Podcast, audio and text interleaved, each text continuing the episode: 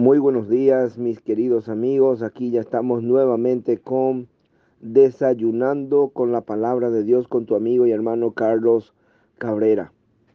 Estaban junto a la cruz de Jesús, su madre. Cuando vio Jesús a su madre y al discípulo a quien él amaba, que estaba presente, dijo a su madre, Mujer, He aquí tu hijo. Después dijo al discípulo, He aquí tu madre. Y después aquella hora el discípulo la recibió en su casa. San Juan capítulo 19 versículo 25 al 27. El título de nuestra reflexión en esta mañana se titula He aquí tu hijo, he aquí tu madre. Tercera parte. En la primera frase que Jesús pronunció en la cruz, pidió el perdón para aquellos que le crucificaban. En la segunda, por su gracia, transformó a un homicida en uno de sus compañeros para el cielo. En la tercera, confió tiernamente su madre a su discípulo Juan.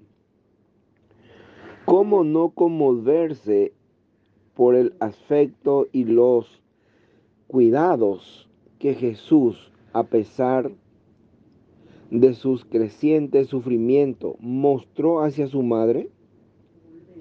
Qué delicadeza en medio del odio que lo rodeaba, pero también qué dignidad, porque Jesús permaneció siendo el Señor de su madre como de sus discípulos. No era un moribundo que dependía de la bondad de los suyos, sino un hijo amante de amante que tomaba en cuenta las futuras necesidades de su madre. Jesús pronunció esta frase antes de entrar en las tres horas de tiniebla debida a lo abandono de Dios.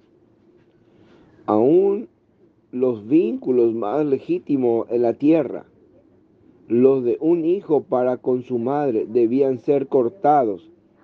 Era necesario que Jesús entrara solo en un lugar donde Dios iba a juzgar el pecado del mundo. Más tarde María hallaría un dulce consuelo en compañía de los discípulos de Jesús, después de padecer tantos dolores que le habían sido anunciados Lucas capítulo 2, verso 35. La vemos formar parte de los creyentes unánime en oración que esperaban la venida del Espíritu Santo para formar la iglesia. Hechos capítulo 1, versículo 14. Dios les bendiga.